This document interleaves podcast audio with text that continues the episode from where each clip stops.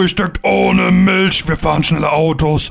Wir trinken Benzin, mögen Bier und Whisky. Wir sind Männer. Hallo und herzlich willkommen zur ersten Folge der Voxel Boys. Hallo, schön, dass ihr da seid.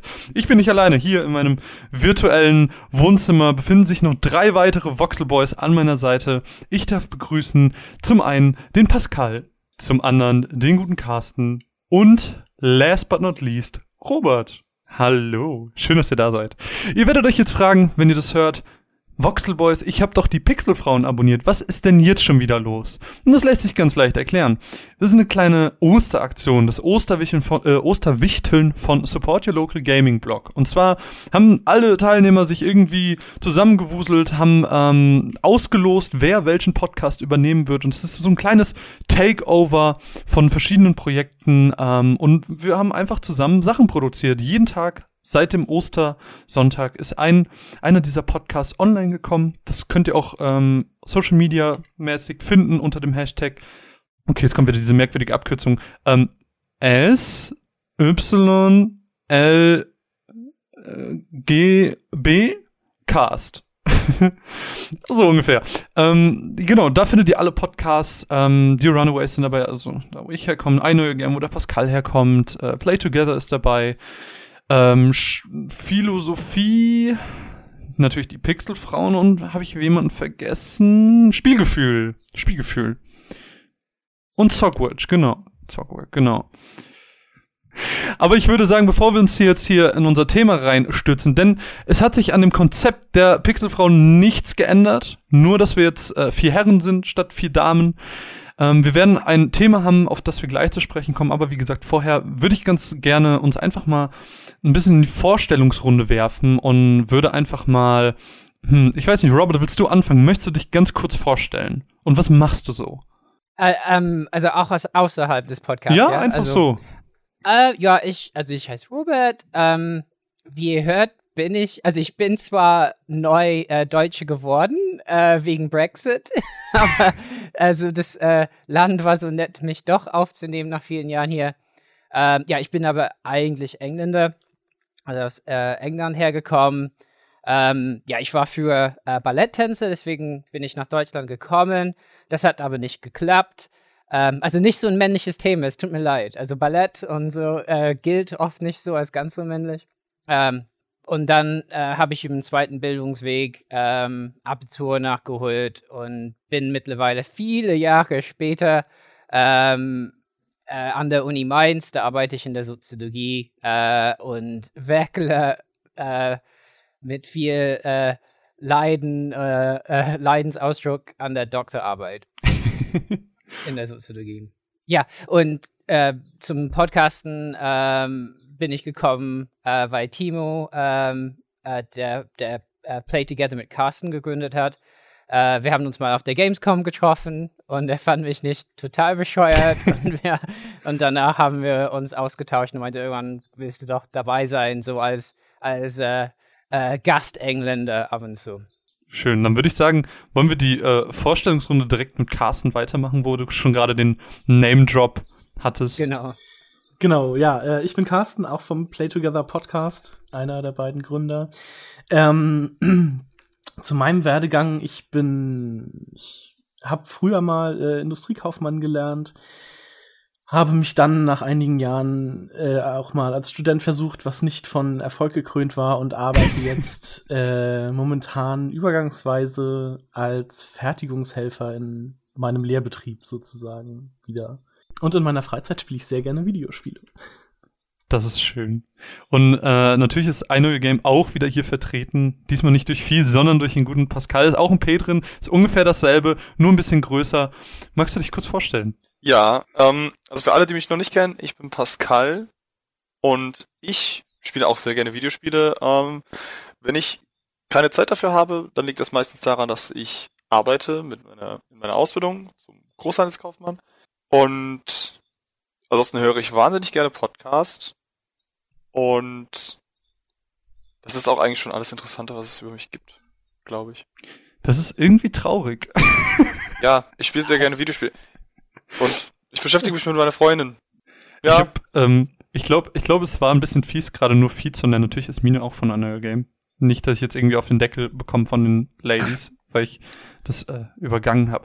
Na nee, gut, ähm, last but not least auch ich kurz, ähm, hallo, ihr Menschen da draußen. Ich bin Marvin. Ich bin die andere Hälfte von den Runaways. Ähm, ansonsten hört ja die gute Caro an der Stelle. Ähm, jetzt habe ich das Ruder mal übernommen und äh, jetzt dürft ihr auch meinem Stimmchen oder müsst meinem Stimmchen lauschen. Es tut mir so leid, aber auch das müsst ihr jetzt ertragen. Und dann habt ihr schon quasi beide Runaways gehört und dann könnt ihr quasi auch uns hören. Ähm, Runaways ist halt das Projekt von Caro und mir. Ähm, wir sprechen über ganz, ganz viel Popkulturkram, ähm, über Videospiele fast primär, aber halt auch mal über Musik oder über Filme oder so oder was uns eben gerade so ein bisschen begeistert. Ähm, wir haben auch ganz oft irgendwelche Gäste aus der Branche oder so und das ist dann ist ein ganz ganz großer Wuselkram und ansonsten wenn ich das nicht mache dann bin ich tatsächlich äh, Student mache jetzt meinen Master in Biochemie ja Biochemie voll kacke ich mochte Chemie nie in der Schule ja ja habe ich schon tausendmal gehört ähm, geht mir aber genauso so das, deswegen ist es nicht so schlimm ich finde das was sollst du sagen krass. Ich, ich, ich, studiere, ich habe einen Master in Biochemie. Das ist also. Nee, ich habe einen Bachelor in Biochemie. Ja, aber du wirst einen Master, Master haben. Ja, das sehen wir mal. mal ja. sehen, was die Zukunft bringt. Ja, und das ist jetzt so unsere kleine Vorstellungsrunde. Wir machen das natürlich wie die Damen, äh, haben uns ein Thema genommen, passend zum letzten Monat, äh, wo die Damen ihre liebsten Videospielheldinnen sich rausgesucht haben, haben wir uns gedacht, wir als das männliche Pendant sprechen dann natürlich über unsere Lieblingsvideospielhelden. Jeder hat sich einen rausgesucht, äh, die wir jetzt nacheinander abhandeln werden. Und äh, ihr dürft gespannt sein. Es sind männliche Männerhelden dabei. Wir haben was zum Weinen. Ähm, es ist wirklich das volle Programm. Es wird wunderschön. Und ich würde sagen, ohne groß abzuschweifen, hören wir mal ganz kurz rein in das Monkey Island Theme und dann wird euch der gute Carsten erzählen, welchen Charakter er gewählt hat und warum er das getan hat.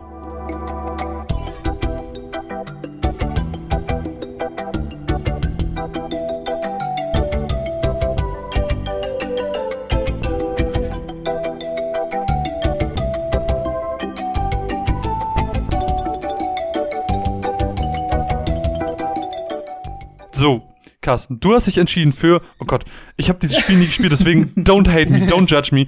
Guybrush Threepwood? Genau, das ist richtig. Oh, das, Dankeschön. Ich hatte, ich dachte wirklich, dass ich es falsch ausspreche. Erzähl uns ein bisschen was über den Charakter. Wer ist das? Was macht er? Ich habe gerade schon erwähnt, äh, äh, Monkey Island. Erzähl uns, sprich. Genau, ähm, also ich bin hier so ein bisschen, um äh, Laura und die Point-and-Click-Quote zu vertreten. Deshalb habe ich mich für Guybrush entschieden. Ähm, er ist der Protagonist in den Monkey Island-Spielen, die ja Point-and-Click-Adventure sind. Ähm, was soll man zu ihm sagen? Guybrush Threepwood ist ein, ich würde so sagen, möchte gern Pirat, beziehungsweise er möchte gerne Pirat werden. Ähm, was er im ersten Teil der Serie auch schafft, indem er ähm, drei Prüfungen besteht für die äh, Anführer der Piraten auf, jetzt muss ich kurz gucken, ich glaube, es ist Melee Island. Ähm, und zwar muss er den Schwertmeister im Beleidigungsfechten besiegen, was ein sehr witziges ähm, Element dieser Reihe ist, weil man halt nicht mit Schwertern nicht primär mit Schwertern kämpft, sondern sich Beleidigungen an den Kopf wirft, wie halt zum Beispiel, du kämpfst wie ein dummer Bauer, ah, das trifft sich gut, du kämpfst wie eine Kuh. Was so irgendwie mit der berühmteste Spruch aus dieser Reihe ist. Ähm, er muss einen vergrabenen Schatz finden, was glaube ich im ersten Teil auch ein T-Shirt ist, wo dann drauf steht, ich war auf der Suche nach einem Schatz und alles, was ich bekam, war dieses T-Shirt. ähm, und er muss ein Artefakt aus dem ähm, Haus der Gouverneurin klauen, wo man dann auch schon beim zweiten wichtigen ähm, Charakter der Reihe ist, und zwar Elaine Marley, die sich auch sofort in Guybrush verliebt und so ein bisschen, ähm, ja, wie soll man sagen, also es ist nicht wirklich so die Damsel in Distress, aber schon so ein bisschen, weil sie vom, äh, vom Widersacher LeChuck entführt wird, ähm, der sie quasi auch heiraten will, aber Elaine will das gar nicht.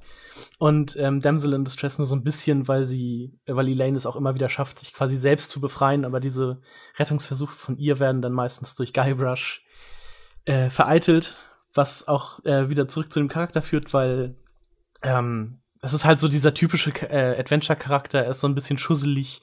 Im ersten Teil ist er irgendwie so knapp 17 Jahre alt. Ja, so ein bisschen, ja, wie schon gesagt, schusselig, hibbelig, ähm, so ein Simple Mind-Typ. Ähm, der es aber immer schafft, mit seiner, auf seine tollpatschige Art und Weise irgendwie doch noch den Tag zu retten. Ähm, deshalb ist er mir so sympathisch auch im, im Kopf geblieben. Ähm, er betont immer, äh, immer wieder, dass er, ähm, also im ersten Spiel zumindest, dass er genau zehn Minuten die Luft anhalten kann, was man auch im ersten Teil herausfinden kann. Und aber auch keine Sekunde länger, weil er dann einfach ertrinkt.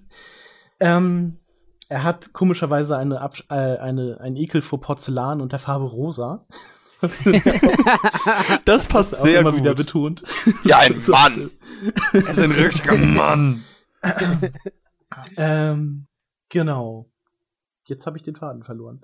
Ach so, ähm, genau, und er gibt halt auch immer vor, ein, also wenn er, wenn er neue Personen trifft, dann stellt er sich halt auch immer vor, als ich bin Guybrush Threepwood, ein mächtiger Pirat. Obwohl er das halt gar nicht so wirklich ist. Also er ist, er ist so ein, also da das beides irgendwie auch auf diesen Fluch der Karibik Rides äh, basiert, ist er halt so ein bisschen wie Johnny Depp aus Fluch der Karibik. Ähm, der zwar noch mehr Pirat ist, aber ja auch nicht so dieser, ich sag mal, böse Freibeuter der Meere sondern ähm, es geht halt irgendwie immer darum, einen Schatz zu finden, beziehungsweise im ersten Teil und äh, dann ja Elaine quasi den Schatz äh, zu finden, beziehungsweise für sich zu gewinnen. Und er geht dafür halt nicht über Leichen oder schadet anderen Menschen zu sehr, in Anführungsstrichen. Kann aber auch schon ziemlich gemein sein äh, zu anderen Personen und äh, wenn sie ihm quasi nicht freundlich gesinnt sind, beziehungsweise respektlos gegenübertreten oder ähm, er, äh, sie seinem Vorhaben im Weg stehen, was im zweiten Teil sehr der Reihe LeChucks Revenge sehr gut äh, zu sehen ist. Dass er da sehr ein bisschen wie Rufus aus den, der Deponia-Reihe, falls man da, falls man das kennt, ähm, der ist ja auch sehr egoistisch und handelt immer nur zu seinem eigenen Wohl sozusagen, um sein Ziel zu erreichen. Damit kann man ihn vielleicht ein bisschen vergleichen. Ähm, ja, was würdest du denn, also äh, du hast ja wahrscheinlich alle Monkey Island Teile gespielt, würde ich vermuten, oder? Nee, ich habe den zweiten nicht noch nicht gespielt. Ah, okay. Ähm, da ich den damals besessen habe, aber das ist dieses, äh, ich habe ihn als Original tatsächlich besessen, aber nicht dieses, da war so ein Code-Rad bei, ähm, zu, ähm, wo man quasi einen Code erdrehen musste, um den Kopierschutz quasi zu übergehen. Also mhm dieser mitgelieferte äh, Kopierschutz war das. Und dieses Rad hatte ich nicht, deshalb konnte ich es damals nie spielen. ähm, ich bin mit dem dritten Teil in die Serie eingestiegen und das war für mich auch so der, der coolste Teil, weil schon da dieses äh, Scum-System überarbeitet wurde. Das war dieses, ähm, also diese eingeblendeten Werbung quasi gehe zu, benutze, ziehe, drücke und sowas, das wurde schon etwas überarbeitet und so ein bisschen kontextsensitiv gemacht. Man hatte jetzt nur noch irgendwie greifen, beziehungsweise etwas mit der Hand machen, etwas mit dem Mund machen, also sprechen oder schmecken oder so und äh, betrachten. Das wurde dann halt sehr überarbeitet und die Grafik war auch nicht mehr so pixelig, sondern so ein schöner Cartoon-Stil. Und das war halt so gerade das Alter, als es rauskam, 97 war das, ähm, in dem ich dann halt auch meinen ersten PC hatte, beziehungsweise das erste Mal Zugriff auf einen richtigen PC hatte und das spielen konnte. Aber hättest du schon Lust, noch so die anderen Teile zu spielen? Weil, würdest du sagen, dass die Monkey Island-Reihe schon so eine deiner Lieblingsreihen ist, wenn du jetzt Guybrush ausgewählt hast? Ja, würde ich sagen. Also den ersten Teil habe ich damals, also damals vor einigen Jahren auf der 360 schon nachgeholt. Äh, fand das auch, dieses Remaster, sehr charmant und äh, ließ sich gut spielen.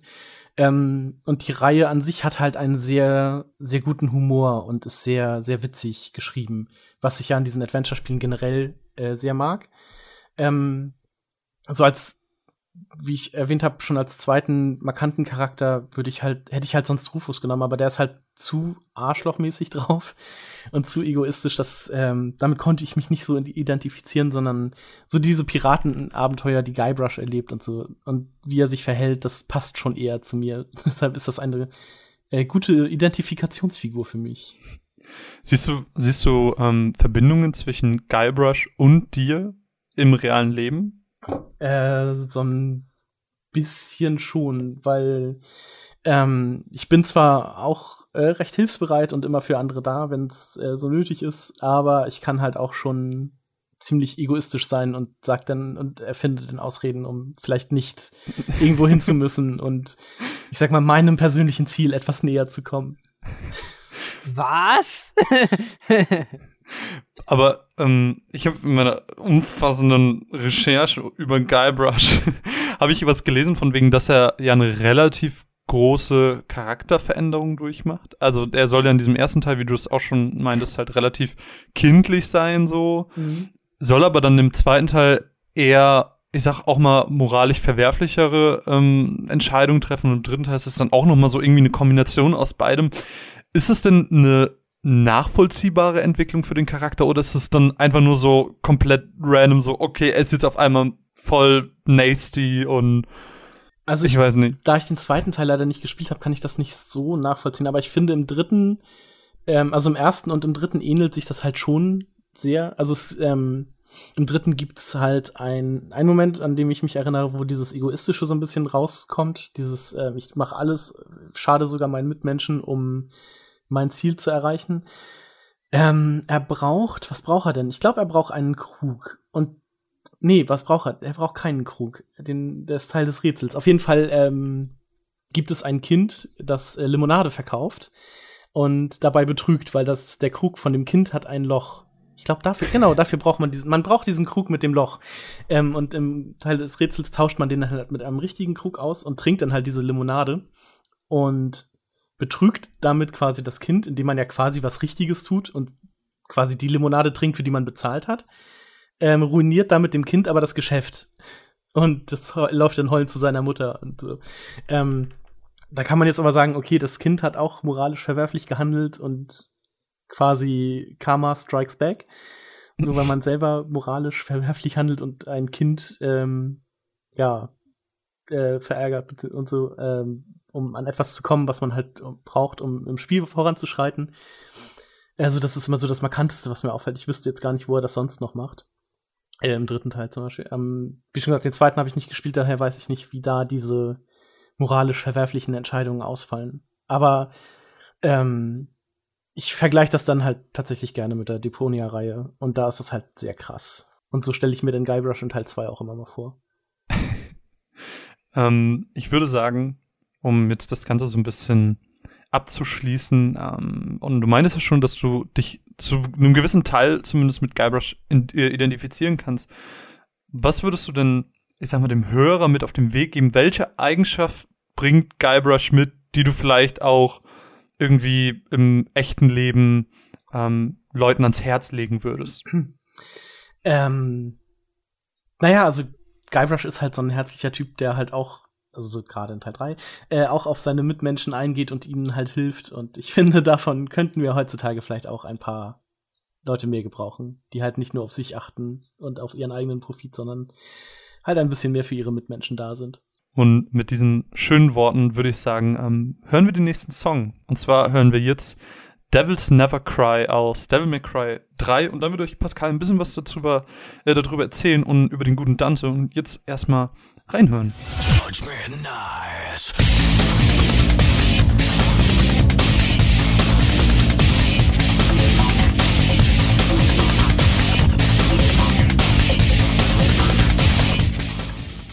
So, ähm, wir haben jetzt den kompletten Tapetenwechsel von bundeswitziges Point-and-Click zu Ich töte alles und war Dämon und ich töte dich und brauch Schnetzel. Devil May Cry. Pascal, du hast dir Dante ausgesucht. Ja. Warum? Erzähl uns was über ihn. Also, äh, im Vorfeld würde ich vielleicht sagen, dass, dass ich eigentlich ziemlich unsicher war, eine ganze Zeit, wen ich eigentlich nehmen sollte. Und ich hatte eigentlich eine, eine ganz andere Top 3. Also, meine anderen beiden Charaktere, wo ich auch noch überlegt hatte, die in eine komplett andere Richtung gehen, waren Lee aus Walking Dead und Monkey aus Enslaved. Und dadurch habe ich mir gedacht, für die Definition eines Helden, ich weiß nicht, so, einen, so einen ehrlichen Helden zu finden, ist irgendwie schwierig, weil man hat ja immer wieder das Problem eines, wenn, wenn man einen Charakter designt, dass der auch Fehler haben muss, wenn er nicht komplett überzeichnet ist. Und da fand ich es in dem Fall jetzt einfach schöner, einen komplett überzeichneten Charakter zu nehmen, anstatt jemanden mit so vielen Makeln. Weil das ist dann einfach wirklich, es ist ganz klar, Dante ist der Held. Und da lässt eigentlich kein Punkt in der Devil May Cry Serie einen wirklich dran zweifeln. Zumindest keinen, den ich jemals gespielt habe. An sich ist Dante, oder warum Dante für mich mein Held ist, ist, liegt daran, dass er einfach ein verdammt coole Socke ist, die einfach alles niederschlitzelt, was ihm im Weg ist. Und Dante macht nichts anderes. Er schläft, er isst für sein Leben gerne Pizza und äh, Eis mit Erdbeeren und tötet Dämonen. Und ab und zu flirtet er ein bisschen mit ein paar schönen Damen. Aber das ist eigentlich alles, was er tut. Also mehr Testosteron geht eigentlich nicht. Das heißt, du hast dir den männlichsten Mann ausgesucht, den du irgendwie finden konntest. Ja, ich, ich ja. Also wenn man das Klischee vom Mann nimmt, dann vermutlich das. Ich glaube, das liegt auch Aber dann- daran, ja? Nee, nee, red ruhig. Ich glaube, das liegt daran, dass er g- alles ist, was ich nicht bin. Das heißt, du wärst gerne wie Dante.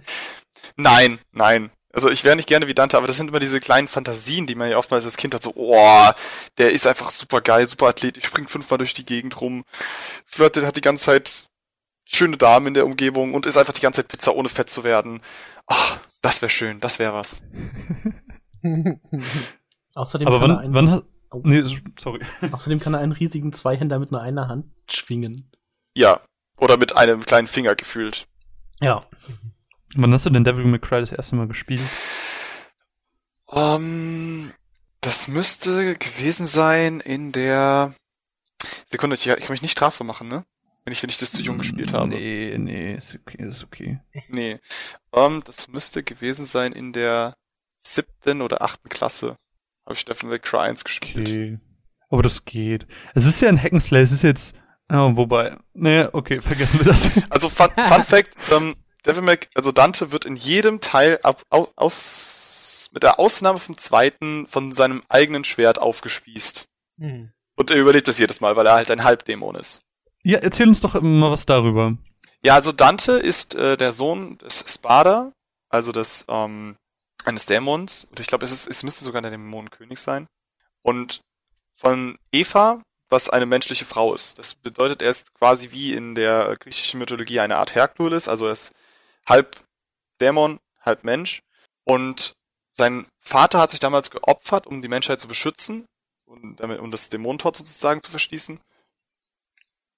Und Dante will jetzt einfach, sagt, okay, wisst ihr was?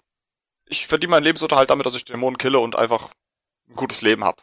Also er hat da kein wirklich großes Verantwortungsgefühl dahinter, sondern er ist lediglich da und er hat kein großes Ziel. Er ist einfach nur da und ja, wie nennt man das denn, wenn man von Tag zu Tag lebt? Ja, lebt Dieses- so in den Tag hinein. Ja, er, er er lebt einfach in den Tag hinein. YOLO. Ja, ziemlich. Nur, dass Dante basically unsterblich ist. Ja. Aber ist, macht ihn das nicht so ein bisschen eher zum Anti-Helden, wenn er sich irgendwie für Geld verkauft, seine Dienste quasi für Geld anbietet? Es also es hört sich für mich so ein bisschen Deadpool-mäßig an. Naja, er, er nimmt nicht jeden Auftrag an. Also, er steht schon ein bisschen dahinter, was er tut, weil er sagt ja eigentlich, all die meisten Dämonen, also er tötet ja nur Dämonen als Hauptaufgabe. Und da geht man eigentlich schon davon aus, dass die Dämonen auch böse sind. Dementsprechend hat er da, glaube ich, keine großen moralischen Komplexe.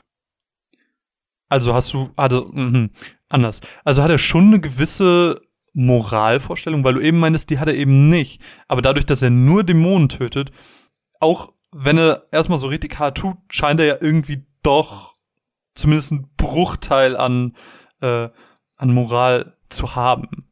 Jetzt, wo du das so sagst, hast du recht. Hab, da habe ich gar nicht so sehr drüber nachgedacht, um ehrlich zu sein. Er hat ja noch einen Bruder. Erzähl Ja. uns mal was über das Verhältnis zwischen den beiden. Ähm, ja, also er hat noch einen Bruder Virgil, der, von dem erfährt man eigentlich erst im dritten Teil in äh, Dante's Awakening, was eine Prequel ist. Da ist er 17 Jahre alt, also das ist doch bevor er seinen ganzen Laden hat und sowas.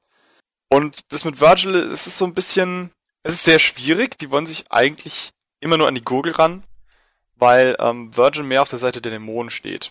Also man hat quasi eigentlich eine Rivalität zwischen den beiden, die Mhm. sich dann aber auch wiederum in Laufe der Reihe, also ich glaube besonders im dritten Teil gegen Ende dann eigentlich auflöst.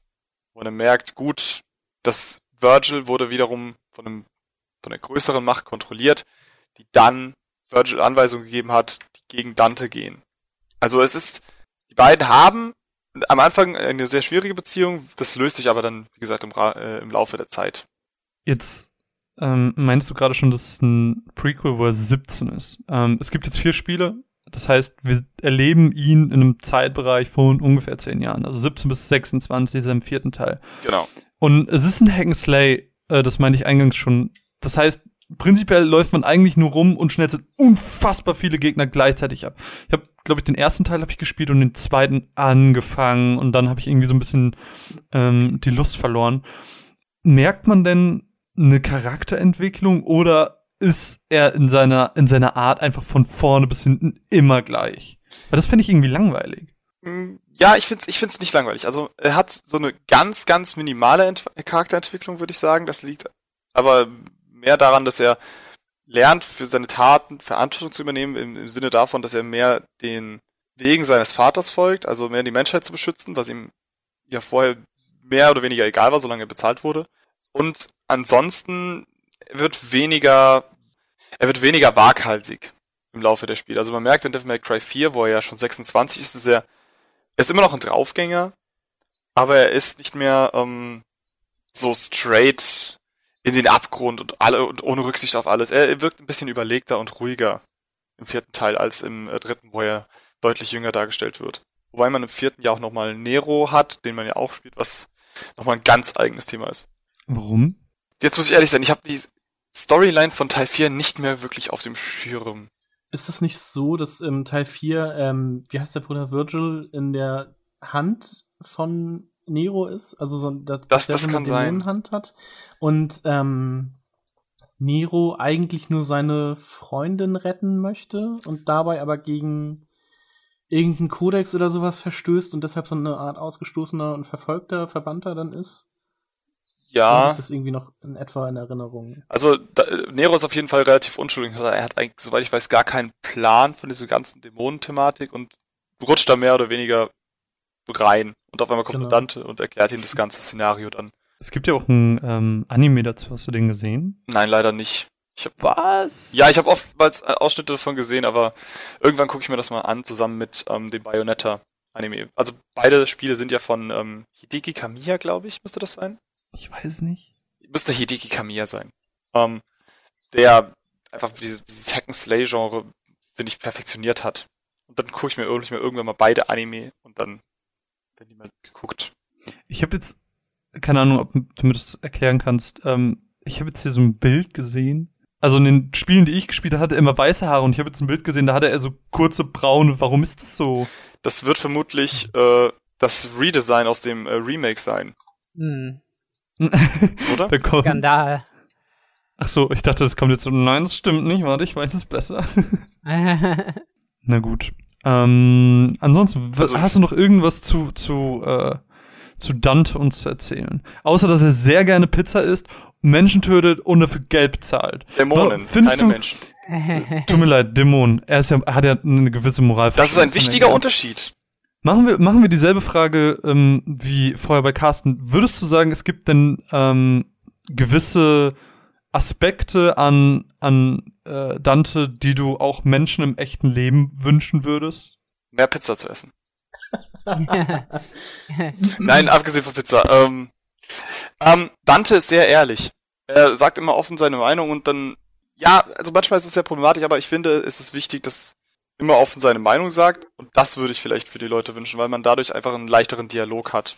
Aber das ist doch gerade bei Dante so ein bisschen ah, zwiegespalten, weil er sagt, es ist, äh, er sagt zwar immer die Wahrheit, aber ähm, er ist ja sehr rücksichtslos. Das heißt, er ist halt auch nicht, er fasst die Leute nicht mit Sandhandschuhen an. Wenn die Leute alle so sind und dann, keine Ahnung, stell dir mal vor, du bist so mega stolz vom Friseur gekommen, so, guck mal, und dann guckt dich wer an und sagt, boah, siehst du scheiße aus.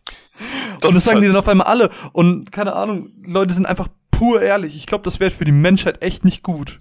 Ich glaube, im, im, im kleinen Sinne hat man da viel Angst, aber ich glaube, im größeren Sinne wiederum wäre es gar nicht so schlecht.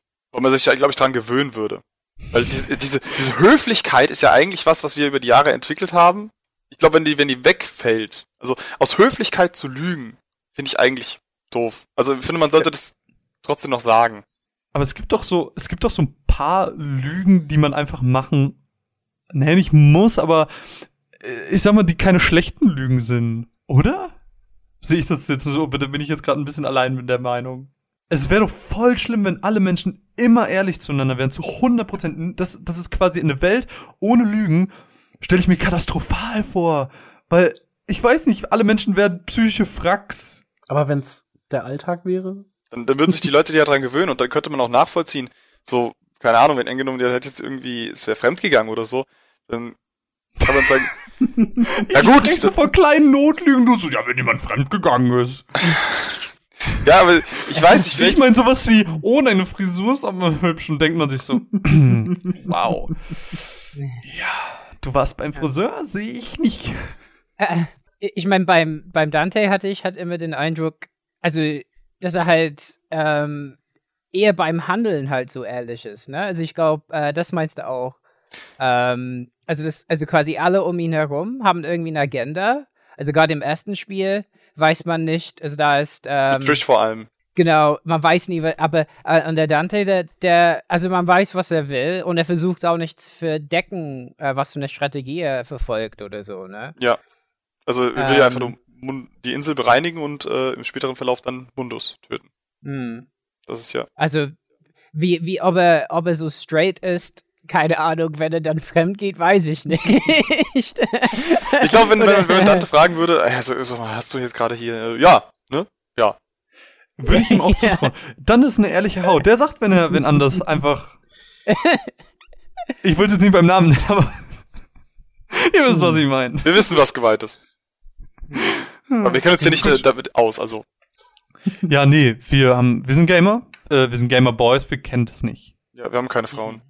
Also, nicht viele. Also ich habe davon gehört.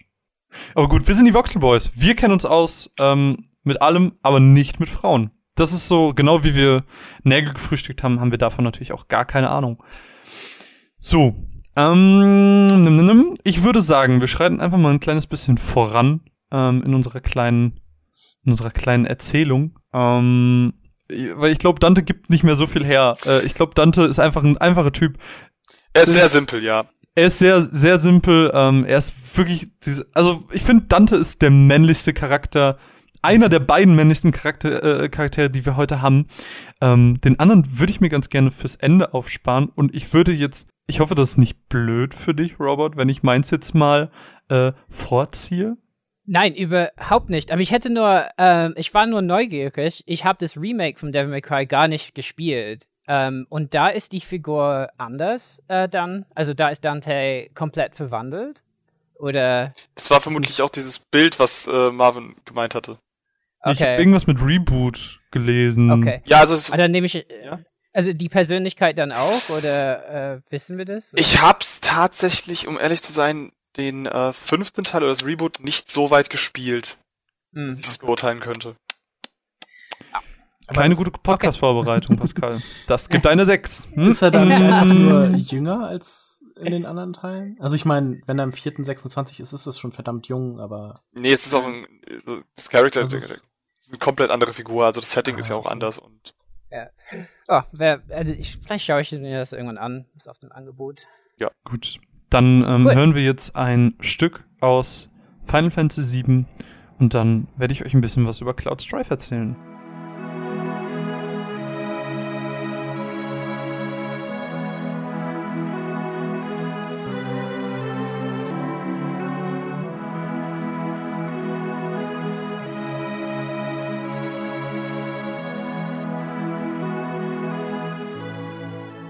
So, ähm, ähnlich wie Carsten die Point-and-Click-Latte aufrechterhalten hat, Boah. halte ich die Final Fantasy-Latte auf. Latte! Yeah! Boah, Leute, boah, da sind direkt mal Jungs und die reden nur über Latten.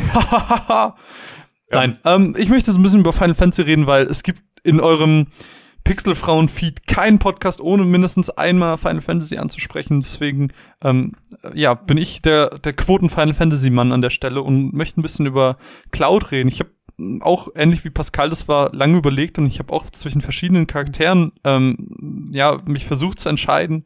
Ich hatte einerseits überlegt, Joel zu nehmen aus Last of Us, ähm, weil er einfach ein sehr naher Charakter ist. Ich habe überlegt, irgendwie ähm, vielleicht Tidus zu nehmen, weil Final Fantasy X so mein Final Fantasy ist. Ich habe überlegt, Zack zu nehmen, auch aus 7, weil Zack einfach, ich weiß nicht, ich finde ihn sympathischer als Cloud. Hab mich aber dann für Cloud entschieden, weil er die spannendste Geschichte hat, ähm, die ich euch jetzt so ein kleines bisschen ähm, versuchen will zu erzählen. Und da werde ich natürlich auch ein paar Sachen aus den Spielen vorweggreifen. Das heißt, ähm, wenn ihr das jetzt nicht unbedingt hören würdet, weil ihr denkt, oh, ich habe Final Fantasy nach diesen fünf Millionen Jahren immer noch nicht gespielt, will das aber noch unbedingt nachholen, dann solltet ihr vielleicht jetzt ein bisschen nach vorne skippen. Ansonsten, ähm, ja, hoffe ich, dass ihr ein bisschen Spaß habt und ich keinen Blödsinn erzähle. Ähm, und ich würde chronologisch einfach anfangen mit Crisis Core, was ein, C äh, ein, ein Prequel zu Final Fantasy VII ist, wo es eigentlich um den guten Zack geht. Aber innerhalb dieser Geschichte treffen wir eben auch auf Cloud. Ähm, Cloud sehen wir da als Charakter, der zum einen ähm, auf hinaufschaut zu Sephiroth, ähm, der ja auch Sephiroth, der unser ähm, Antagonist in Final Fantasy VII ist und auch in Crisis Core äh, natürlich auch eine wichtige Rolle einnimmt. Er möchte selber Rang 1 Soldier werden oder Soldat, wie es ja im Deutschen heißt. Ähm, schafft's aber ehrlich gesagt nicht, da reinzukommen, äh, sondern bleibt so ein ganz normaler Infanterist. Ist ein bisschen beschämt über die ganze Sache, verheimlicht das auch vor seiner Familie und so. Ähm, und ja, schafft es einfach nicht, seinem Traum nachzugehen, wie er das gerne hätte. Ähm, auf einer Mission trifft er dann das erste Mal auf Zack, ähm, wo er ihn dann auch als ja Lehrer, Mentor und aber auch als Freund kennenlernt. Ähm, er kommt aus Nibelheim, das ist seine Heimatstadt und das ist so ein bisschen tragische Sache bei Cloud. Ähm, es gibt diese Mission in Nibelheim, die man sowohl in Crisis Core als auch in Final Fantasy VII sieht, ähm, in 7 dementsprechend als Rückblick, ähm, wo Sephiroth und Zack dort sind und ähm, Sephiroth in seinem in seiner völligen Verwirrtheit und seinem Zorn irgendwie Nibelheim anzündet. Ähm, das heißt, Cloud hat in diesem Moment nicht nur diese schreckliche Erfahrung, dass gerade seine Heimatstadt abbrennt, Nein, sondern in dieser Stadt war halt auch noch seine Mutter. Das heißt, er hat seine Heimatstadt und seine Mutter bei dem Brand verloren, was schon eine echt psychisch etwas belastende Situation ist, würde ich mal sagen. Ähm, schafft es dann auch, oder, oder muss dann auch gegen Sephiroth kämpfen, schafft es ihn dann in den Lebensstrom zu schmeißen. Ähm, wird dann daraufhin von Professor Hoyo gefangen gehalten zusammen mit Zack. Für vier Jahre war er da irgendwie in diesem Labor Laboratorium eingeschlossen in so einem, ich weiß nicht, ich nenne es mal in so einem Versuchsapparat mit Flüssigkeit, wo er irgendwie äh, Genova-Zellen injiziert bekommen hat, hat eine Marco-Vergiftung da mitgetragen und hat eigentlich auch nur überlebt, weil Zack als Rang 1 Soldier so ein bisschen resistenter gegen die ganzen Sachen ist ähm, und Cloud dann eben, als er ausgebrochen ist, auch befreit hat, sodass sie nach vier Jahren, also der wurde einfach, an, an Cloud wurde vier Jahre rumexperimentiert, was auch nach dieser Sache mit der Mutter vielleicht nicht gerade die beste psychische Basis ist. Das heißt, allein jetzt das, was in Crisis Core passiert ist, ist schon eine unfassbar belastende Sache und legt die Grundlage für das, was äh, im Prinzip dann in Final Fantasy VII passiert. Ähm, das endet ja alles damit, dass sie eben dann flüchten. Ähm, wirklich mehrere Monate fliehen sie durch das ganze Land. Und im Endeffekt ähm, ist es dann so, dass Cloud ja so noch relativ benebelt ist von der ganzen Sache. Ähm, der kann sich nicht bewegen, kann nicht wirklich sprechen. Ähm, Zack hingegen ist dann schon wieder relativ fit, weil er eben diese, ja, ich sag mal, Immunität oder diese Resistenz dagegen hat. Ähm, und dann werden sie am Ende umzingelt von diesen ganzen Leuten. Und naja, Zack versucht Cloud zu beschützen, was absolut heldenhaft ist in dem Moment, weil er ja eigentlich nur so ein random Dude für ihn ist und irgendwie kein wichtiger Familienangehöriger, sondern die sind sich halt bei ein paar Missionen mal über den Weg gelaufen und haben ganz nett miteinander geredet. Ähm, und Zack macht alles für ihn und opfert sich schließlich für ihn. Und kurz bevor er stirbt, hängt er dann noch so über ihm und sagt dann so, du musst weiterleben, nimm mein Buster Sword und ähm, sagt dann den ganz rührenden Satz, You're my living legacy, was äh, ein echt emotionales Ende ist, ein sehr, sehr schönes Ende ist. Und da hat Cloud dann entsprechend auch sein charakteristisches Buster Sword bekommen, dieses riesen Breitschwert, was er immer dabei hat. Ähm, Cloud so als Aushängeschild der Final Fantasy Serie, weil ich glaube, es gibt keinen bekannteren Final Fantasy Charakter, als es Cloud ist, mit seinen gelben Stachelhaaren und äh, ja, dem, dem Buster Sword eben. Und dann sind wir im Hauptspiel in Final Fantasy VII und er baut diese wirklich schöne Beziehung zu Aerith auf, die in meinen Augen zumindest die einzige Love Interest ist, die gilt. Alle anderen sind nicht kennen. Tifa X Cloud existiert nicht und Yuffie X Cloud erst recht nicht. alle anderen, die was anderes sagen, ihr habt Unrecht. und im Endeffekt endet das dann auch darin, dass sie einfach vor seinen Augen stirbt. Sie bekommt ein riesiges Messer an den Rücken gerammt von Sephiroth. Und aufgrund dieser ganzen Sachen, die ich gerade schon erzählt habe, ist es vielleicht auch nicht gerade gut für seine Psyche. Das heißt, dieser Typ ist einfach so verwirrt.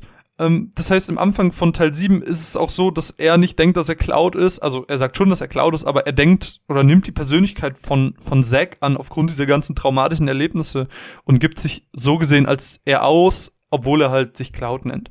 Äh, ihr wisst, was ich meine.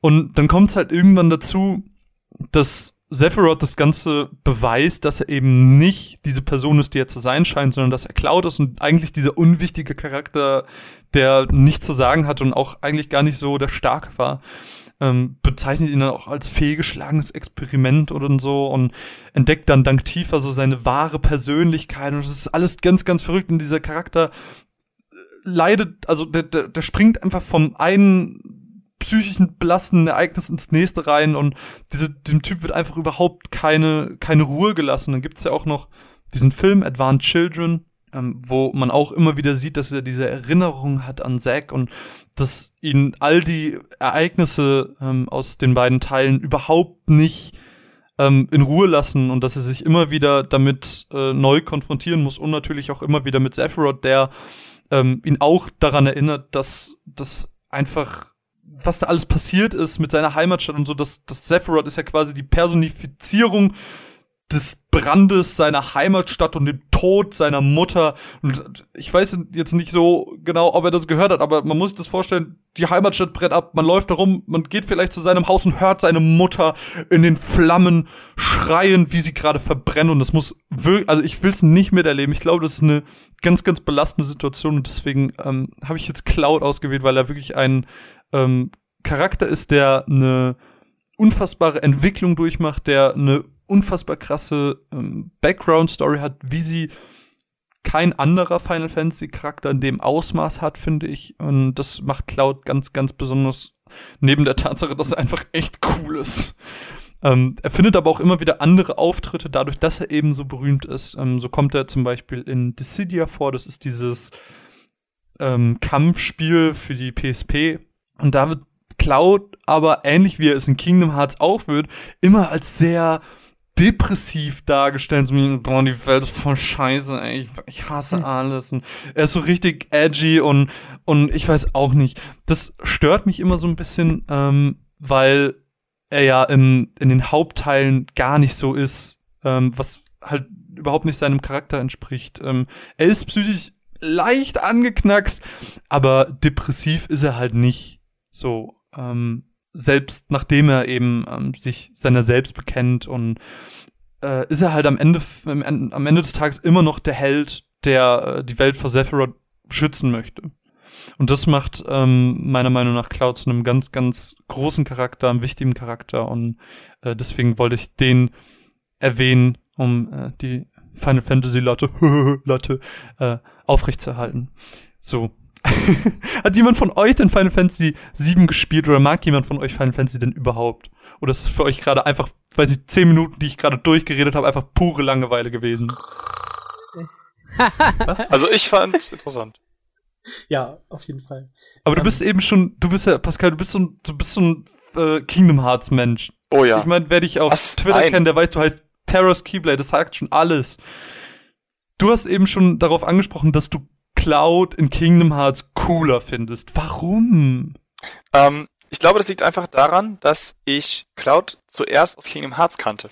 Und ihn okay. im Nachhinein, also ich habe dann erst Final Fantasy VII gespielt, um es quasi nachzuholen. Das heißt, ich wusste nichts von der Person und habe Cloud erstmal nur so kennengelernt. Mit diesem, also jetzt muss, also mal Frage, aber das Design von einer Figur mit den Klamotten und so findest du doch cool, oder? Mega. Also das. Cloud ist schon eine richtig coole Sau. Also deswegen, ich kann mir nicht vorstellen, dass man das nicht geil findet. Nein, ähm, ey. Allein, du musst mal in Advanced Children hat er noch so ein Motorrad und da zieht er immer die Schwerter raus und das ja, ist ja, so cool. Dieses, dieses siebenteilige oh. Schwert, das ist so. Es ist so fett. Also diese Endsequenz dem Kampf gegen Sephiroth, oh mein Gott. Egal. Was ich eigentlich oh, ja. sagen wollte, ist, dass ich kann ja zuerst aus Kingdom Hearts und ich habe wiederum diese, ich fand ihn nicht so depressiv, ich fand ihn einfach nur sehr nachdenklich. Und ja, aber das ist ja, Also, sehr überlegt. Und diese Seite, fand ich, hat man in Final Fantasy VII dann, also konnte ich für mich da sehen. Aber ich finde nicht in diesem, in diesem Ausmaß, in dieser Überspitztheit, wie sie irgendwie in Kingdom Hearts gezeigt wird. Ich habe ja vor kurzem erst Kingdom Hearts 2 gespielt und da trifft man ihn auch wieder und er ist so, ich muss Sephiroth finden und bla bla bla bla bla. Scheiß auf alles andere, aber ich muss Sephiroth finden. Und ich weiß auch nicht. Er ist so, ach, ich weiß auch, irgendwie hat mich, hat mich seinen, seinen Auftritt irgendwie immer so ein kleines bisschen gestört. Also auf mich hat er in Final Fantasy VII nicht anders gewirkt. Hm. Wie sieht's denn bei den anderen aus? Habt ihr Final Fantasy VII gespielt oder seid ihr so Final Fantasy, boah, nerv mich damit nicht? Äh, also ich habe sieben leider, leider nicht gespielt. Äh, ich bin erst bei 15 jetzt äh, eingestiegen. Das heißt, so die Orte kommen mir sehr bekannt vor, nur die, äh, die Namen alle nicht. Aber würdest du schon sagen, dass du aufgrund von 15 jetzt auch die anderen Teile spielen willst? Oder ist es nur, okay, ich mag das 15er Kampfsystem, diese rundenbasierte mag ich nicht, da habe ich gar keine Lust drauf, das anzufangen? Es war nur Zufall, dass ich äh, die anderen Teile nicht gespielt habe, glaube ich. Ah, okay. Ja, ähm, ja, es ist irgendwie, na, es ist immer so, man hat so einen blinden Fleck irgendwo spielerisch und Final Fantasy war so bei mir das, ähm, weshalb ich auch 15 dann dachte, okay, das, da muss ich äh, einsteigen. Ich meine, ich sehe da ein paar Parallelen von der Geschichte von Cloud auch ein bisschen. Also ich, ich glaube, da wiederholen sich ein bisschen so Motive, oder? Äh, bei, bei den Final Fantasy Spielen ein bisschen. Also, Mm, ja, es geht, also sie haben halt alle so eine gewisse, mm, ja, nicht Moral, aber ähm, vertreten halt so ein paar Sachen. Ich finde, Noctis wirkt halt so ein bisschen an Cloud angelehnt, aber Ja. Noctis ist dann doch eher so, ich weiß nicht, ich finde ich finde ihn ein bisschen inkonsequent, weil er halt so, oh, mein Vater ist gerade gestorben, ich schreie mal kurz. Und bei allem anderen reagiert er halt überhaupt gar nicht. Schreit er wirklich. Nee, er lässt das Handy nur so fallen, glaube ich. Und dann gehen sie weg und es ist so, Hey, lass uns Alter, dein Vater ist gerade gestorben. Mhm. Und picknicken gehen. ja, und Picknick. Wie sieht es bei dir aus, Carsten? Final Fantasy und du? Ähm, also mein Einstieg war quasi der achte Teil. Den siebten habe ich äh, nur bis zu diesem ersten Miniboss, diesem Skorpion gespielt und kam da nicht vorbei damals. Und ähm, deshalb habe ich, äh, deshalb, also mir wurde danach quasi dann der achte Teil gegeben. Äh, Mit den, irgendwie so, ja, hier, das ist vielleicht ein bisschen einfacher vom Einstieg her. Dann habe ich den halt auch durchgespielt und seitdem auch immer mal wieder so ein paar Berührungspunkte mit der Reihe. Also den neunten habe ich zur Hälfte gespielt, den zehnten auch so knapp zur Hälfte, den 15. durch. Ähm, den sechsten habe ich auch mal angefangen und so. Ähm, aber, also ich muss auch sagen, jetzt in der Vorbereitung auf diese Episode hätte ich mich eventuell sogar auch für, ähm, wie heißt er? Leonhard? Nein, Squall aus Mhm, Teil 8 Squall. Leonhard. Oder Leon aus Kingdom Hearts. Genau. Ähm, aber also ich mag die Final Fantasy Spiele auf jeden Fall auch. Und den siebten ähm, würde ich gerne nachholen. Ich warte da jetzt mal auf das Remake. Mal sehen, wie das so wird. Ja, das wäre nämlich so meine nächste Frage gewesen, weil man hat jetzt schon so ein paar Bilder gesehen, ähm, man hat so ein paar Kampfsequenzen gesehen und äh, der, der erste Trailer, der, ich glaube, in äh, vor zwei Jahren auf Ja. der E3 kam, Glaub ja. ähm, da hat man ja schon gesehen, das ist alles auf jeden Fall an das äh, Art-Design von Advanced Children angelehnt. Ist das eine Sache, wo ihr Lust drauf habt? Also ich muss, ich muss sagen, also ich habe da Lust drauf. Ich weiß noch nicht. Ich glaube, ich hätte das alte Kampfsystem gerne zurück, aber das wird ja wahrscheinlich auch so ein Final Fantasy 15 Ding. Ja, ich glaube, es wird so ein Action-Time-System. Also. Ähm, ich mochte auch Advent Children sehr, muss ich sagen. Also das Ja, ich auch. fand Ich, sehr habe cool. den voll gern geguckt. Ja. Wie Ich sieht es bei dir aus. Pascal? Äh, Wie ich Advanced Children fand. Nee, ob du das Remake spielen wirst, ob du Lust darauf Auf hast. jeden Fall. Also ich, ich denke auch, äh, ich bin keiner von diesen Verfechtern, äh, kein neues Kampfsystem. Ich denke, das wird äh, sehr gut funktionieren, weil ich glaube, das passt besser zu der Inszenierung von Final Fantasy und auch Cloud. Also man hat ja gesehen, wie er in Advent Children war. Also diese ganzen agilen Bewegungen. Und wenn man das in Final Fantasy 7 umsetzen kann, dann freue ich mich drauf. Und bei dir, Robert? Ähm, Remake schon, äh, nur es ist im Moment so, ähm, so voll, also Persona 5 und so und anderes, ähm, Mass Effect und, ähm, Aber das wird ja, das wird ja noch mindestens ein Jahr dauern, bis die erste Episode rauskommt. Soll die Hm. nicht dieses Jahr kommen?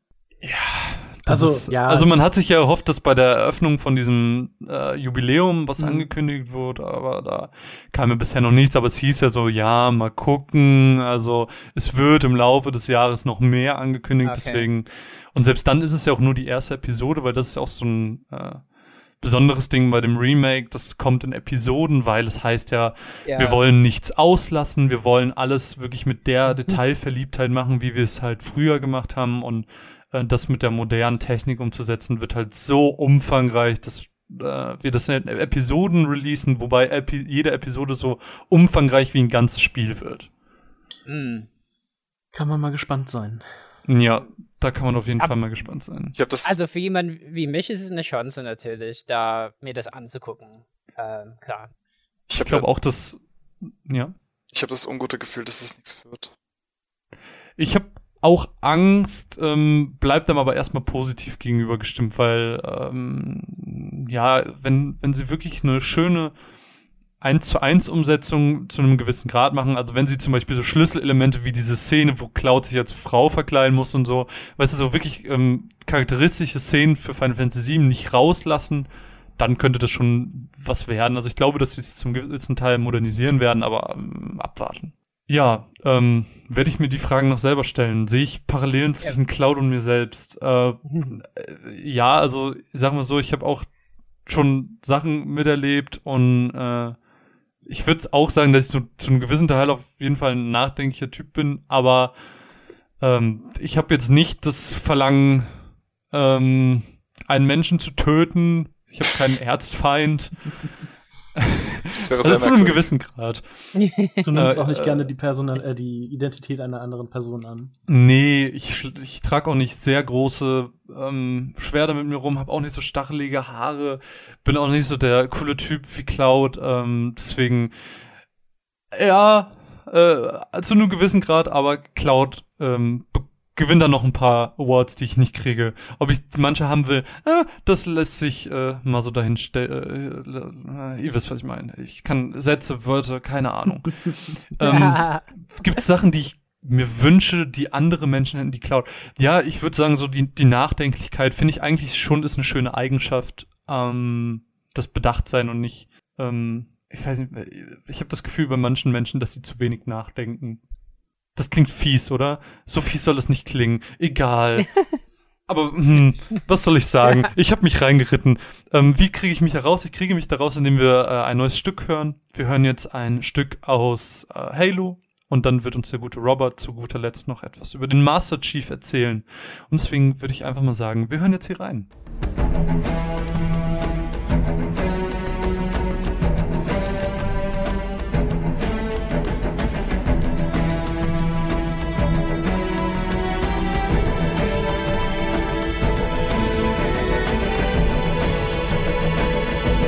Robert, du hast dich für den Master Chief entschieden. Warum? Ja, so zu meiner Schande ein bisschen. Ne? Also ich habe überlegt, also ich habe gedacht, wenn alle, wenn die Voxel Boys zusammenkommen, dann nennen wir alle einen Soldat oder so und das geht nicht.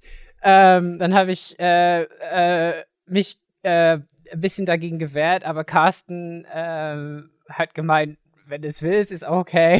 Schieb die Schuld auf Nee, mich. äh, aber, aber der Punkt ist einfach, ähm, also ich habe beim Anhören ähm, von äh, Pixelfrauen fand ich halt gespannt, äh, fand ich halt spannend, äh, wie ähm, die Heldinnen, die die genannt haben, halt sehr vielfältig waren und vor allen Dingen welche Dimensionen von Heldentum da aufgegriffen wurden, ja. Also, ne, also Selbstbestimmung bis zu, also, also ganz, ganz verschiedene äh, Dimensionen, während ich das Gefühl habe, auf Jungs sind ziemlich einfache Helden. so ein bisschen, also Spieler und Helden, das ist fast, das geht fast zusammen und der Master Chief ist fast so ein Prototyp davon. Also quasi der, der heldigste Held überhaupt, ja. Er ist aber auch So, der männlichste Held. Ich habe so ein bisschen gelesen, weil ich habe Halo nie gespielt und es war dann so, Ja. er ist, er wurde biochemisch und cy- cyberkinetisch verstärkt, er ist der Supersoldat, das ist so der, das, der, der männlichste Heldenheld. Genau. Also, ähm, also das ist wirklich quasi so ein, äh, ein Gipfel, so ein, ähm, Prototyp davon, äh, wonach Jungs irgendwie träumen, ja. Aber äh, nichtsdestotrotz, also ich hatte kurz überlegt, ich fand eigentlich ähm, die Alex von Oxenfree ganz cool. Nur das Problem bei äh, diesem Spiel und auch bei Mass Effect oder so ist, dass äh, je nachdem, wie man Entscheidungen trifft, kann die Alex wie auch Shepard in Mass Effect halt auch ein ganz schlimmer Mensch sein. Also man kann das deswegen, aber aber ähm, dann habe ich doch gesagt Master Chief. Ja, äh, bei Master Chief ist es so eine Sache. Was ist das für ein Typ? Also ähm, er ist irgendwie ja Supersoldat. Ähm, was ihm widerfahren ist, dass er als Kind quasi von seiner Heimatwelt entführt worden ist von einer Wissenschaftlerin, Dr. Catherine Halsey. Ähm, und er mit äh, verschiedenen Kindern, an denen wurde äh, experimentiert. Also sie haben irgendwie ne, so Doping bis zu Verstärkungen des Skeletts äh, mit Titanium und was weiß ich alles bekommen. Viele haben es äh, nicht überlebt, äh, also die äh, Prozeduren. Also manche sind gestorben, ein paar waren dann äh, verküppelt und, und wurden irgendwie dann Strategen des Militärs oder so. sie wurden sowohl geistig als auch körperlich ausgebildet. Und sie wurden ausgewählt, weil sie quasi schon genetisch ähm, also als schon auf der Spitze waren als Kinder, ja. Und ähm, also schön ist auch die Szene, wo die Halsey den John das erste Mal sieht. Da ist er auf so einem äh, Spielplatz und äh, spielt King of the Hill, weil das ja ein Multiplayer, äh, wo alle Kinder versuchen, so einen Platz zu erobern und er wirft quasi alle Kinder von sich weg. Das ist so, also unglaublich stark und talentiert für sein Alter. Also.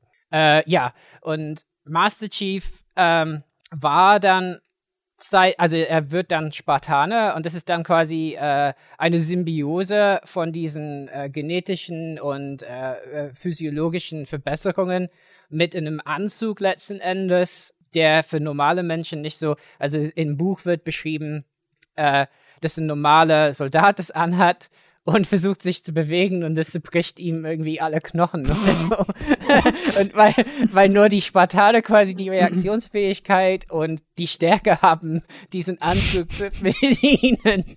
Also da kann nicht jeder rein, ja. Und ähm, das ist einmal, also mit diesem Anzug kann er noch mehr. Und was er noch bekommt im ersten Spiel, ist eine künstliche Intelligenz, die Cortana.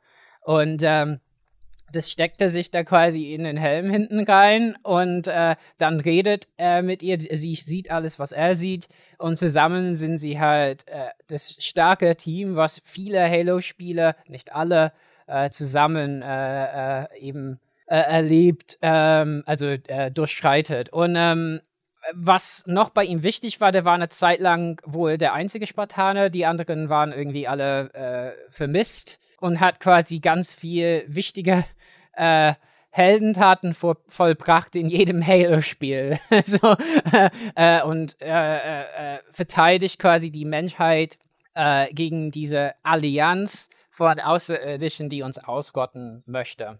Und das auf unglaubliche Art und Weise. Also er springt aus Raumschiffen und fällt auf die Erde zurück und äh, wacht trotzdem auf. Ähm, äh, riskiert alles. Ähm, äh, das, äh, also das, das, was man so erwarten würde.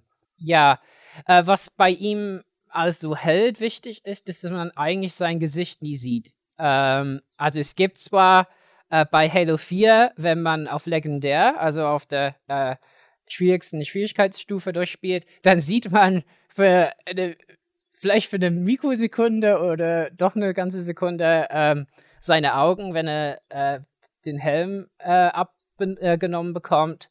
Aber ansonsten ist, ist er quasi äh, ähm, gesichtslos. Äh, die, ja, und die Stimme auf Englisch ist es die Stimme von äh, Steve Downs, glaube ich. Also eine sehr resonante, schöne Stimme. Und ansonsten weiß man, sieht man nur eben die goldene Fläche von seinem Helm. Ja, und Held ohne Gesicht ist natürlich was Spannendes, weil ja das Gesicht ja sozial etwas ist, womit wir auch viel von der Persönlichkeit verbinden. Und, und damit wird auch Master Chief quasi oft als, also wenn über Halo und über Helden gesprochen wird, Master Chief ist so wirklich so die Projektionsfläche. Das heißt, man kann sehr viel da hinein projizieren, ähm, weil sehr wenig Persönlichkeit ähm, eben letzten Endes aus ihm heraussprudelt. Also, wobei Dante, ja, da weiß man, der mag Pizza und dies und das. Oder bei Master Chief, ja, man hat also hat er überhaupt ein Privatleben? Das weiß man nicht. Man weiß nur, äh, äh, wie er eben standhaft äh, äh, äh diese Heldentaten vollbringt. Ähm, und so ist auch ähm, sein Verhalten in den Spielen. Also der, der ist wortkarg, ähm, sagt nur etwas, wenn es sein muss, und das ist immer total heldenhaft. Also, das heißt, ähm, Halo 3, ähm, da hat man gerade eigentlich die Allianz äh, äh, ja, geschlagen, so, aber Cortana und, und der Master Chief, die sind ähm, durch ein Wurmloch, ist deren Schiff abgeschnitten und die äh, wissen nicht, wo die sind im Weltraum, äh, irgend da erstmal herum, ne, müssen warten, ob die gefunden werden. Und dann möchte dann in den, in den Tiefschlaf und sagt einfach zu äh, Cortana, wake me when you need me. Und, äh, weil es einfach so, also normale Menschen wären so, oh, ich bin hier verloren im Weltall, werde ich gefunden, Panik, ah. Und der, wake me when you need me, geht schlafen, ja. Und, und, und das ist halt, das ist der Master Chief. Also ähm, auch in den schwierigsten Situationen, ähm, äh, also auch ähm, im Halo 4 geht es darum, dass Cortana selbst Schwierigkeiten hat, weil äh, KIs in dem, im Halo-Universum, die können eigentlich nur so fünf bis sieben Jahre leben dann werden die verrückt, weil die zu viel denken. Die äh, überdenken sich quasi, äh, was eigentlich eine spannende Idee ist. Und, und ähm, Cortana ist voll am Durchdrehen eigentlich und der Chief sagt einfach, nee, ich, ich, hab, ich halte meine Versprechen. Ne? You know me, I never break a promise. Und, und ich meine, ja, das ist natürlich so ein Ehrenkonzept und, und man glaubt ihm auch. Also es ist überhaupt kein Zweifel, dass er alles äh, tun wird, ähm, um das einzuhalten. Ja, in den Spielen ähm, Halo 1 bis 3 ist letzten Endes die Geschichte äh, des Kampfs gegen die Allianz. Ähm, bei Halo 2 ja war so ein bisschen, das war das Riesending, dass man zur, nur zur Hälfte letzten Endes Master Chief spielt, wenn man der anderen Hälfte eben eine Figur aus der Allianz letzten Endes spielt. Das war auch ein Riesending, da hat man auch gemerkt, wie sehr man an, am, am Chief doch hängt. Ja, das hat Bungie dann auch gemerkt. Ähm, ja, ähm, Halo 4 war so ein Versuch, ähm, äh, das Ganze neu zu starten mit einem neuen Entwickler. Und ja, da haben die äh, eben mit Cortana gibt es dann Probleme und das führt letzten Endes dazu, dass diese Symbiose äh, aufgebrochen wird. Also in Halo 5 sind äh, äh, Chief und äh, Cortana äh, auch nicht mehr zusammen in einem Helm. Äh, und ja, ich finde da in den letzten Spielen, was da passiert mit den Figuren, ich weiß nicht, wie gut ich das finde. Gerade in Halo 5 spielt man auch teilweise andere Spartaner. Aber letzten Endes auch wenn Cortana sich anders verhält, sag ich mal in Halo 5, ohne zu spoilern, also sie dreht ein bisschen durch, ähm, versucht, äh, äh, äh bleibt der Chief ihr treu, äh, während andere ähm, äh, das schon nicht machen wollen, ja. Ähm, ja. Ähm, Eine Frage, was ist ja. mit äh, Halo Reach? Wo ordnet sich das ein? Ja, Halo Reach ist quasi ähm, letzten Endes wie Halo ODST.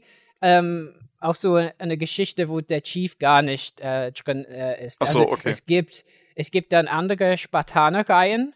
Ähm, also und, und Halo Reach, ich glaube, das sind die Spartan 4s oder so. Also die sind quasi äh, die sind schneller entwickelt, also äh, weil die Genexperimente von Halsey, die waren verboten. Also die haben, die kamen raus, dass sie das gemacht hat an Kindern und die die Spartaner von Halo Reach, die sind ähm, erst im Erwachsenenalter äh, dazu gekommen und nicht mehr als Kinder. Ja, und ähm, Halo Reach ist quasi die Geschichte vor Halo 1, äh, wo die Allianz ankommt und diesen Planeten Reach, der ist sowas wie unser Militärstützpunkt im, in der Galaxie sehr wichtig äh, und das wird angegriffen und letzten Endes vernichtet und das wusste man und das, und das ist die Geschichte, wie äh, das passiert. Äh, und ODST ist äh, eine Geschichte auf der Erde vor Halo, äh, also zwischen Halo 2 und 3, äh, wo man ein, ein normaler Elite-Soldat, ein normaler Elite-Soldat ist. Also ODST, Orbital Dropshock Trooper, also weil die eben ne, also in so Pods äh, äh, äh, runterfallen und schnell im Einsatz sind. Ja. Und, und das heißt, die sind auch, es gibt durchaus Halo-Spiele ohne Chief. Und ich vermute auch irgendwann, also der ist wohl 46 rum, aber war ziemlich lange im Tiefschlaf äh, in dieser Zeit. Also das heißt, das eigentliche Alter weiß man nicht. Aber äh, ich vermute, irgendwann werden sie ihn irgendwie auswechseln in der Geschichte.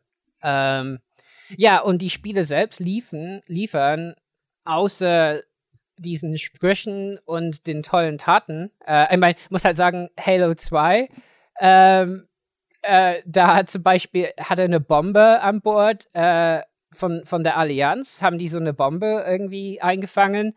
Äh, und der äh, hält einfach, äh, also der, der, der nimmt die Bombe, hält sich einfach irgendwie dran und, und lässt sich rausschicken in den, Welt, in den Weltraum und, und, und sprengt ein Schiff damit. Also fliegt einfach da, da, da weg. Und äh, da glaub, also es ist schon für das Universum äh, eine unglaubliche Tat. Das macht niemand sowas, ja, oder überlebt.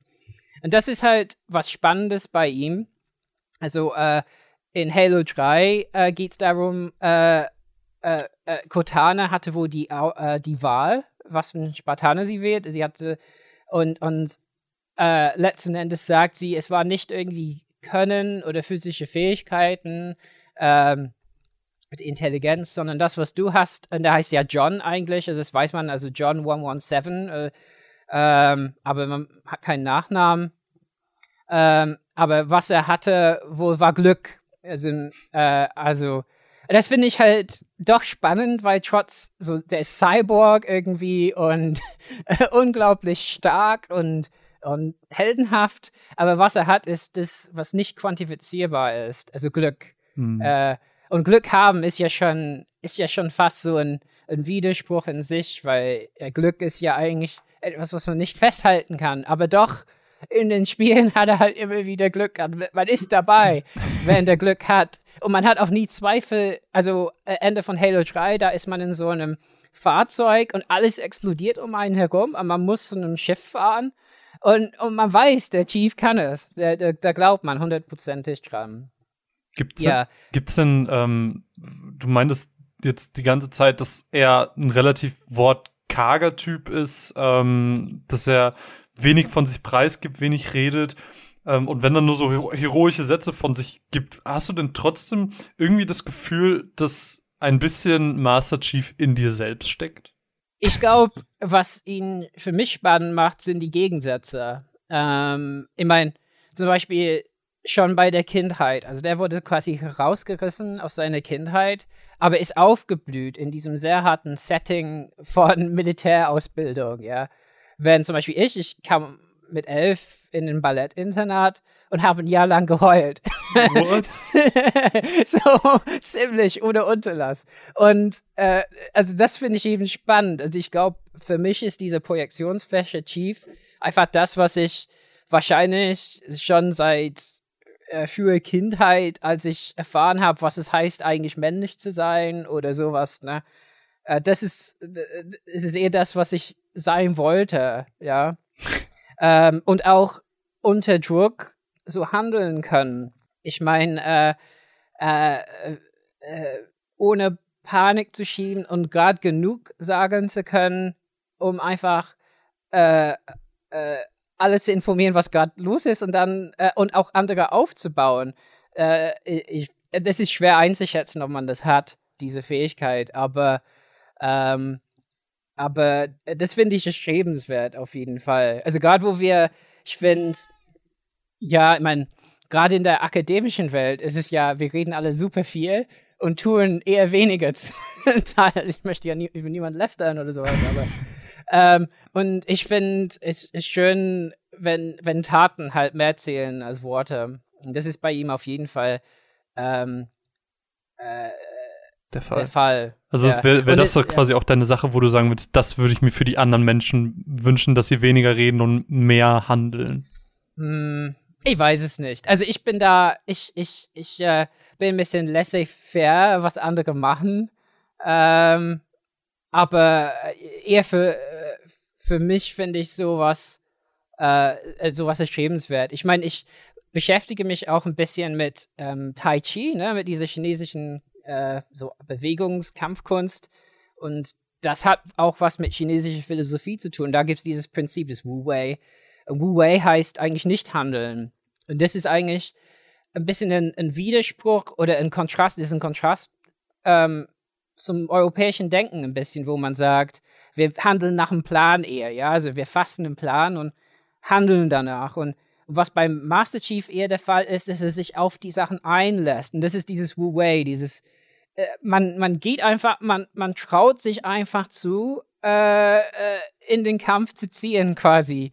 Äh, ohne sich zu viele Gedanken zu machen. Ich finde das tatsächlich, das wäre vielleicht etwas, was wir, äh, wovon wir alle vielleicht eine Scheibe abschneiden können. Aber das ist natürlich nicht, äh, äh, ich meine, was ich natürlich ausblende ein bisschen, vielleicht als, ja, jemand, der, äh, äh, äh also vielleicht haben Videospieler einen auch darauf getrimmt, da, das auszublenden, ist, dass jede Menge Brutalität in diesen Spielen ist. Und dass er auch jede Menge, Menge anrichtet, was, äh, was sehr brutal ist, aber das kommt nicht so rüber, äh, weil das Spiel das anders rahmt. Aber natürlich, der schießt mit Waffen und, ne, und, ähm, aber, ähm, spannend dabei ist beim Master Chief, dass er es nicht irgendwie feiert. Dass ich so, oh, wie geil, ich hab voll die, voll die Rakete, ich hab voll den Raketenwerfer jetzt. Boah, das fühlt sich gut an. Das ist gar nicht. Das ist einfach ein, ein Werkzeug für ihn, genau äh, wie die Worte, die er benutzt. Ähm, ja. Aber macht, sagt es dann eventuell nicht die Person, die hinter dem Controller sitzt? Oftmals? Ja, das stimmt. Und ähm, das stimmt. Und das ist wahrscheinlich auch gewollt ähm, äh, vom Spiel, dass man das so macht. Aber da sieht man, dass es sogar eine Kluft dann gibt, glaube ich. Also ich glaube, dass der Master Chief wahrscheinlich ist ziemlich blöd, wenn wie wir ihn spielen zum Teil. Also, also dass wir ihn überhaupt spielen, ist natürlich eine sinnlose Beschäftigung. Aber ähm, ich glaube, da, da gibt es auch eine Kluft. Äh, äh, äh, äh, zwischen, zwischen äh, äh, Spiele und, und, und, äh, und, und der Philosophie des Master Chiefs so ein bisschen. Was ich überlegt habe, äh, ich meine, was mir immer ins Auge springt, es kann sein, also man weiß ja, vom Lesen wird man verrückt und leider im Laufe des Soziologiestudiums liest man wahrscheinlich zu viel. ich, ich, bin jetzt lesefaul, aber, aber das springt mir immer so ein bisschen Nietzsche äh, mit Übermenschen mhm. ins Auge bei Master Chief. Ich meine, es ist ja nicht total abwegig. Auch so Superman ähm, äh, ist, ist sowas wie ein Übermensch und weil der ist ja wortwörtlich ist er ja ein Übermensch. Also der steht über äh, normalen Menschen. Der ist äh, außen einem Menschen gemacht, aber ist mehr. Und äh, sogar die Dr. Halsey, die sagt ja immer, die Spartaner sind die nächste Stufe der evolutionären Entwicklung. Also so rahmt das Spiel das immer wieder, das ist eigentlich so Chief und andere, also diese Symbiose auch mit Technik, da, das ist unsere nächste Entwicklungsstufe. Ähm, um, aber was wirklich sehr gut passt beim Master Chief, also viele Vergleiche mit dem Übermenschen hinken irgendwie, äh, aber was Nietzsche letzten Endes äh, damit meinte, also ich weiß nicht, also bei Nietzsche ist es ja der Fall, er wurde auch viel missbraucht. Ähm, seine Schwester hat auch seinen Nachlass äh, so verwaltet, dass es für die äh, äh, National Nationalsozialisten kompatibler wurde, als es eigentlich ist. Und auch der Übermensch wurde dann übernommen in der Zeit. Aber was beim Übermenschen der Fall ist, dass er eigentlich wertfrei ist. Der ist, der handelt einfach und hat die Werte seiner Zeit überwunden. Also, äh, äh, wie es hier in der philosophischen Wendetreppe, die Hintertreppe heißt, also, und die ewige Lust des Werdens selbst zu sein, jene Lust, die auch noch die Lust am Vernichten in sich schließt. Und Master Chief vernichtet natürlich jede Menge, aber der feiert das nicht. Das ist einfach, so ist er, ja. Und dann ist äh, immer bei ihm die Frage, was passiert, wenn es keine Kriege mehr zu kämpfen gibt. Und ja, wahrscheinlich äh, würde er sich einfach da, da, das wäre für ihn kein Problem, einfach dann zurückzutreten. Ja, und von daher äh, ist er wahrscheinlich wirklich der heldigste Held in, in verschiedenen Sinne. Also auch in, in dem Sinne, dass er ja so sowas wie ein Übermensch äh, verkörpert. aber ob sich so viele da, äh, man muss sich bei ihm ja gar keine Gedanken machen, weil er so eine Projektionsfläche ist. Man kann ihn einfach toll finden und ihn spielen und, und den Raketenwerfer genießen. Man, man merkt auf jeden Fall, dass du eine unfassbare Faszination für den Master Chief hast. Äh, für, für, doch, Master Chief. Ich wollte, oh Gott, ich dachte gerade, wir wären im falschen Spiel. Für John. Uh, kurzer Herzinfarkt. Nee, ähm, ich würde jetzt, wenn kein anderer mehr noch eine Frage hat, weil ähm, ich glaube, du hast jegliche Frage, die ich irgendwie in meinem Kopf hatte, automatisch beantwortet. Ähm, so langsam zum Ende kommen oder wollt ihr noch was fragen? Carsten, Pascal? Ich bin es gerade am überlegen, ob, das nicht eigentlich voll der Anti-Held ist, weil er eigentlich, er macht was und denkt gar nicht drüber nach, er hat, dass er komplett wertfrei handelt, dass, das, dass ich das eigentlich nicht schlecht finde. Aber Hm. das ist, glaube ich, jetzt würde man wieder ein Fass aufmachen, was wir in die Zeit nicht mehr reinkriegen. Gut, dann ähm, würde ich nur sagen, dass ich mich bei euch bedanke, dass ihr euch die Zeit genommen habt, hier ein bisschen mit mir über, über Videospielhelden zu reden, dass wir, wir vier sind jetzt die Voxel Boys, das kann uns keiner mehr nehmen. Wir sind die erste Generation Voxel Boys, die es hier auf dem Pixelfrauen Podcast RSS Feed geben wird. Und äh, das- ist jetzt in Stein gemeißelt, das ist schön. Und wir, wir sind sehr, wir haben über sehr männliche Helden geredet. Ähm, wir hatten welche dabei, die waren witzig. Und wir hatten jemanden dabei, der hatte einen psychisch leichten Knacks.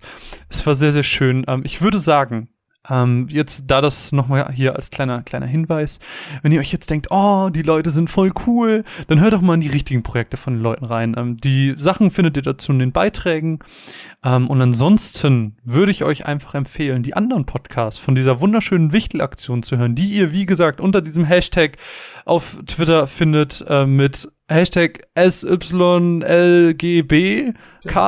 Sögbecast. Ähm, gehasst, äh, findet dort, äh, seht ihr dann jeden Tag, wie gesagt, ähm, jetzt, wenn hier der Podcast ankommt, sind schon eine Vielzahl an Podcasts online.